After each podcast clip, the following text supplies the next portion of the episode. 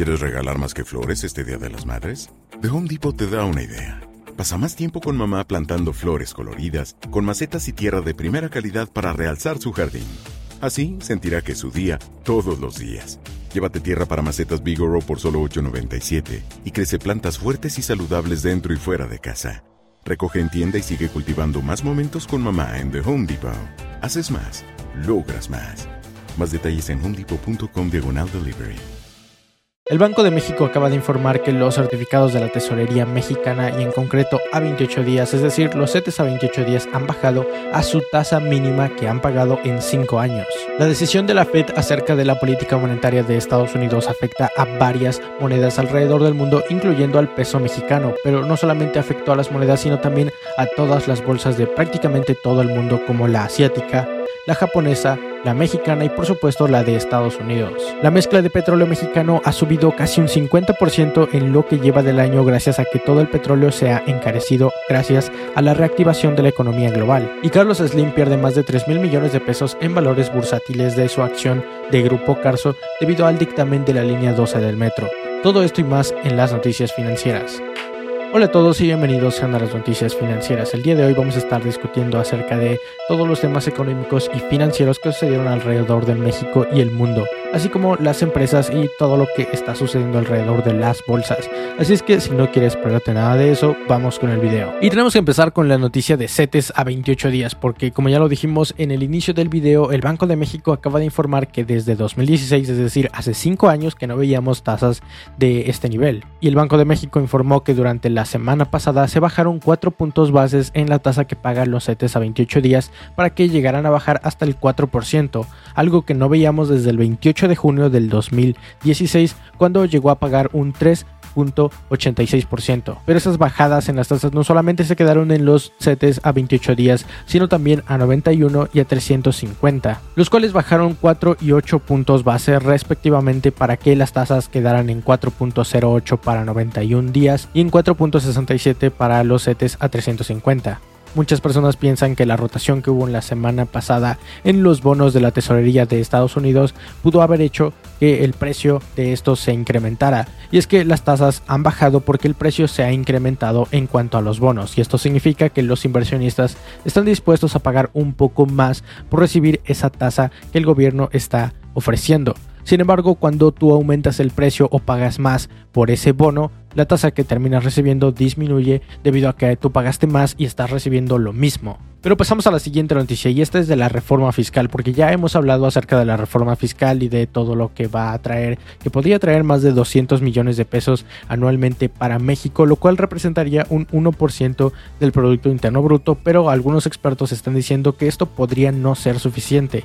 Y es que están comparando, por ejemplo, la reforma que hubo en 2014 que dejó casi un 3% del Producto Interno Bruto en cuanto a recaudación, pero es que en esa reforma tributaria sí se incrementaron las tasas positivas. Entonces hay opiniones divididas en cuanto a si esto es bueno o malo, ya que muchos dicen que aún con ese incremento en la recaudación las finanzas mexicanas podrían verse afectadas y el gobierno no podría seguir mucho tiempo sin tener que endeudarse. Pero al mismo tiempo y si se incrementan las tasas impositivas de los impuestos, pues estos también se verían recaídos en la ciudadanía. Así que mientras unos dicen que esto está bien y que es una buena idea, en general esto se cataloga como una idea viable pero insuficiente. Pero ahora pasamos a la siguiente sección que son los mercados financieros y es que se han visto bastante movidos después de lo que salió a decir la Fed. Así que empezamos con la mezcla de petróleo mexicana que no tiene tanto que ver con la Fed, pero sí con los precios del petróleo que han estado bastante altos gracias a la reactivación de la economía global y también a que varios países como Estados Unidos y Europa que ya están completando su vacunación o ya tienen una vacunación bastante alta para que la gente ya empiece a salir,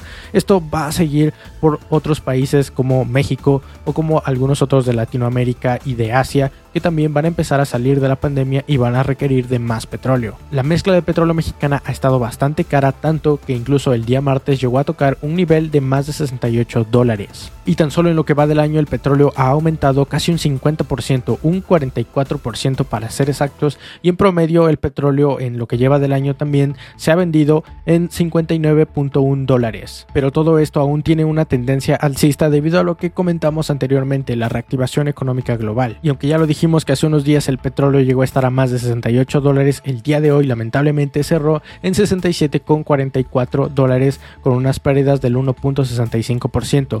Lo mismo lo hizo el petróleo en Estados Unidos con el WTI o el West Texas Intermediate que cerró en 70.81 dólares con una pérdida del 0.22%. Pero ahora sí, las decisiones de la Fed también afectaron y siguen afectando al peso mexicano, ya que el peso, y al igual que el West Texas Intermediate, el petróleo de Estados Unidos cerró a la baja con una variación del 0.22% para terminar el peso con respecto al dólar con un valor de 20.45 desde los 20.24 que cerró el día de ayer. Pero no solamente las monedas se vieron afectadas porque los mercados globales también se encontraron a la baja, como por ejemplo el stock 600 de Europa que hasta ahorita no lleva ningún cambio pero durante el día ha estado la mayor parte del tiempo a la baja. Y también el Topix de Japón que ha estado a la baja con un punto 81 de pérdidas. A todo esto todavía hay que sumarle que los reclamos del seguro de desempleo en Estados Unidos estaban previstos a que incluso fueran más bajos ya que han estado bajando cada vez más gracias a que se está reactivando la economía y reabriendo todo en Estados Unidos. Sin embargo y sorpresivamente estos han tenido su mayor pico en todo el mes. Pero la Bolsa Mexicana de Valores y el índice de precios y cotizaciones por cuarto día consecutivo el día de hoy ya estaría ligando cuatro días cerrando en rojo, con unas pérdidas del 0.74% y más de 370 puntos perdidos, para ya terminar el día en 50.202 puntos de los 50.579 con los que cerró el día de ayer.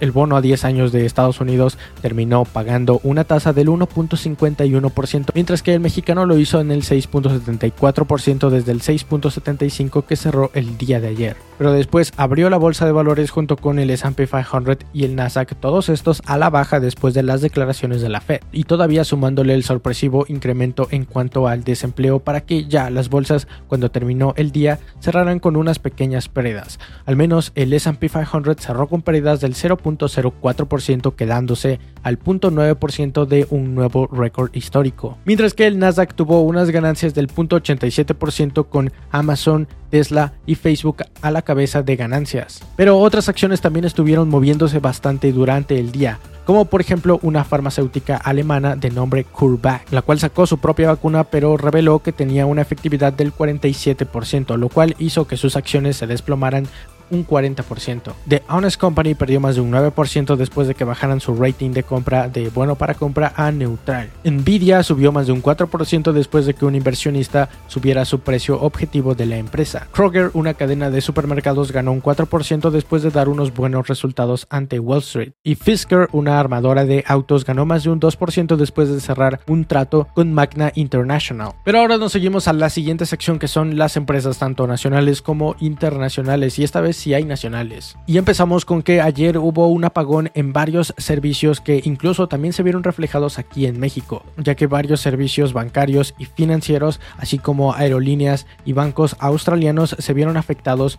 por este apagón tecnológico. Y al parecer hubo un fallo en una empresa proveedora de servicios de Internet en Massachusetts de nombre Akami. Pero no solamente empresas del otro lado del mundo se cayeron porque incluso un unicornio mexicano que es Bitso también terminó con ciertas caídas el día de ayer gracias o al parecer fue gracias a ese mismo proveedor de internet. Y Carlos Slim acaba de perder más de 3 mil millones de pesos gracias a que las acciones de Grupo Carso tuvieron una minusvalía en los días anteriores, aunque el día de hoy se recuperaron un poco, pero aún así sigue perdiendo bastante dinero después del dictamen de la línea 12 del metro. Y es que sus acciones pasaron de costar casi 66 pesos a pasar a cerrar el día de hoy en 64,60. Y todo esto es gracias a que precisamente la empresa que se encargó de construir la línea 12 del metro fue una constructora que es propiedad de Grupo Carso y a su vez de Carlos Slim. Y todo esto está levantando algunas dudas de si la empresa de Grupo Carso va a ser excluida de nuevos proyectos en el futuro o si al menos va a recibir algún castigo, ya que recordemos que en este momento se encuentran construyendo parte del tren Maya. Sin embargo, y unas horas después se esclareció que no se va a dejar fuera de futuros concursos y licitaciones a la empresa, ni tampoco se le va a aplicar ningún castigo. Todo esto seguramente porque Carlos Slim es amigo del presidente. Pero ahora nos seguimos a la siguiente empresa y esta no es una mexicana. Hablamos de Viva, que es una marca de smartphones china que le acaba de quitar el puesto número uno en el mismo país de China a Huawei. Y esta marca quiere meterse al mercado mexicano y tener al menos un 10% de participación y también convertirse en la marca número uno del país. Sin embargo, esto es algo bastante extremo, al mi parecer es algo bastante extremo considerando que en este momento no está ni siquiera en el top número 5 de marcas más conocidas y más vendidas en el país. Sin embargo, y como son chinos, traen una estrategia de hacer todo en volumen y de sacar productos para cualquier tipo de mercado, quieren sacar smartphones de gama baja, de gama media, de gama alta e incluso premium. Sin embargo, si vemos su track record o si vemos su historial, han sido bastante buenos compitiendo. Y es que como ya lo decíamos, al menos en China le quitaron el lugar número uno a Huawei y en la India ya tienen el tercer lugar con un 16% del mercado. Y a nivel mundial tienen un 10% de todo el mercado total de smartphones, algo que es bastante para ser una empresa de la que nunca había escuchado hablar. Sin embargo, a los mexicanos les cuesta bastante trabajo confiar en una nueva marca que no conocen. Así que la vara parece que está muy alta para esta nueva empresa y esta nueva marca de smartphones que quiere empezar y que quiere convertirse en el número, en el número uno nacional. Sin embargo, esta es solo mi opinión, así que déjame en los comentarios qué es lo que opinas acerca de esta empresa y si crees que pueda tener el número uno y también pone ahí tus razones que tal vez desconozco. Pero bien, esas son todas las noticias que tienes que saber hasta el día de hoy, jueves 17 de junio. Recuerda que puedes compartir el video y activar la campanita para que no pierdas absolutamente nada de lo que sucede alrededor del mundo financiero mexicano y también internacional. Escucha las noticias en el formato de podcast a través de cualquier plataforma, pero eso es todo por el día de hoy. Mi nombre es Alejandro y espero que tengas una excelente inversión. Bye. Hola, yo soy Alejandro y por lo que puedo ver te gustan las noticias financieras, pero irte de las noticias sin dejar un like, por favor, no eres un maleducado. Así que adelante, soluciona eso y deja un like en este video. ¿Quieres regalar más que flores este Día de las Madres? The Home Depot te da una idea. Pasa más tiempo con mamá plantando flores coloridas, con macetas y tierra de primera calidad para realzar su jardín. Así sentirá que es su día todos los días. Llévate tierra para macetas Bigoro por solo $8.97 y crece plantas fuertes y saludables dentro y fuera de casa. Recoge en tienda y sigue cultivando más momentos con mamá en The Home Depot. Haces más, logras más. Más detalles en homedepot.com diagonal delivery.